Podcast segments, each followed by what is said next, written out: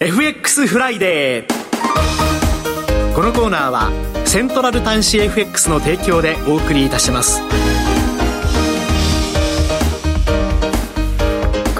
は、みずほ証券金融市場調査部チーフ為替ストラテジストの山本正文さんにお話を伺ってまいります。山本さんとお電話がつながっています。山本さん、おはようございます。おはようございます。よろしくお願いします。よろしくお願いいたします。さて、足元の為替市場ですが、ドル円は現在1ドル145円69銭から70銭での推移となっていますが、昨日8月17日には一時1ドル146円56銭まで円安方向に向かう場面がありました。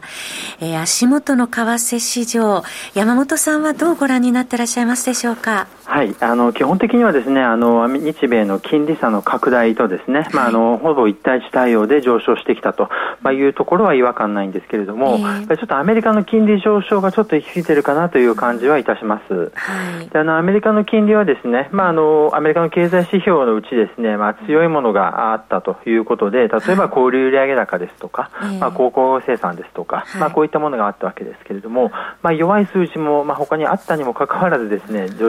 一方向に上昇してきているというのはちょっと気になるところだなというふうに思います。はい。ではい、一方で日本の金利はですね、0.65%前後ということで、この YCC 柔軟化にもかかわらず、その辺で上昇が止まってしまったというところも金利差拡大につながっていると。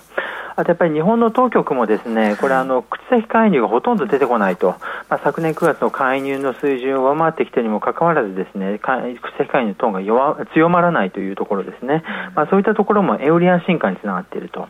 あとやっぱりこの人民元安とですね連動して円も下落したというところもちょっと大きかったかなというふうに思います。はい。えー、そのあたりがドル円上昇の要因ということですね。はい。はい。で、人民元連動しているというところなんですが、その中国景気の減速、ここも気になるところですね。そうですね。あの、まあ、あの、当初はゼロコロナ政策終了でですね景気再加速っていう話だったわけですけれども、経済指標がですねもう相次いで市場予想を下回ると、それに加えて不動産セクターのですね問題が再浮上したと、まあ、いうところですね。で、あの当局の対応というのもいわゆるまああの大規模財政支出はちょっとできないということで、あの利下げなんですよね。で、利下げっていうのはやっぱり金利面で人民元にとってマイナスと、まあ、いうことになっていまして、あむしろ人民元が売られてしまっているっていうそんな状況になっていると思いますね。はい。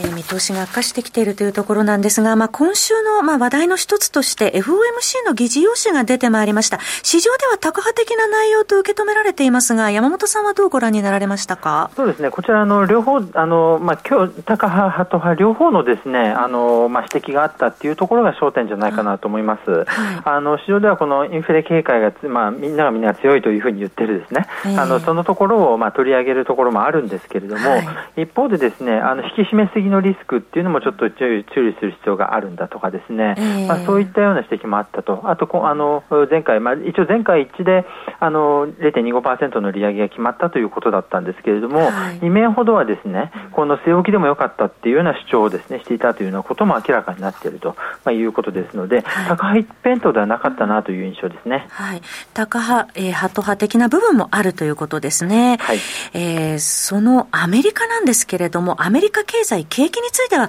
どうご覧になってらっしゃいますか？はい、あのやっぱり経済活動自体は非常に強いなという印象ですね。はい、あのまああの第二四半期 GDP も2%台というところで潜在成長率を上回るということですし、えーえー、アトランタ連銀のですね GDP Now というですね直近の数字を使った推計なんかでも5あのこの第三四半期7、9月期は5.8%っていうですね驚異の数字ですね。そうなんですね。非常に高い伸びということで、もうあのまあまさにノーランディングっていうですねあのまあこれだけ利上げをしていてもですね景気は後退しない、むしろ非常に強いっていう状況が、まあ、実現しそうだという感じになっているということですね、はい、景気後退に陥らない軟着陸が実現しそうだというところですね、一方、インフレに関してはどうご覧になってらっしゃいますか、はい、この経済は強いんだけれども、インフレは着着実に鈍化しているなという印象ですね、まあ、直近 CPI はですね総合がまあ若干あの反発はしたんですけれども、まあ、前年比で3%程度ということですよね。まあ、これはあのやっぱり多くの中央銀行からすると、まあ、あの2%、1プラスマイナス1ということで3%が上限ぐらいですけれども、えー、まあ、インフレ目標の、まあ、許容上限ぐらいっていうですねその水準に鈍化しているっていうこともありまして、はい、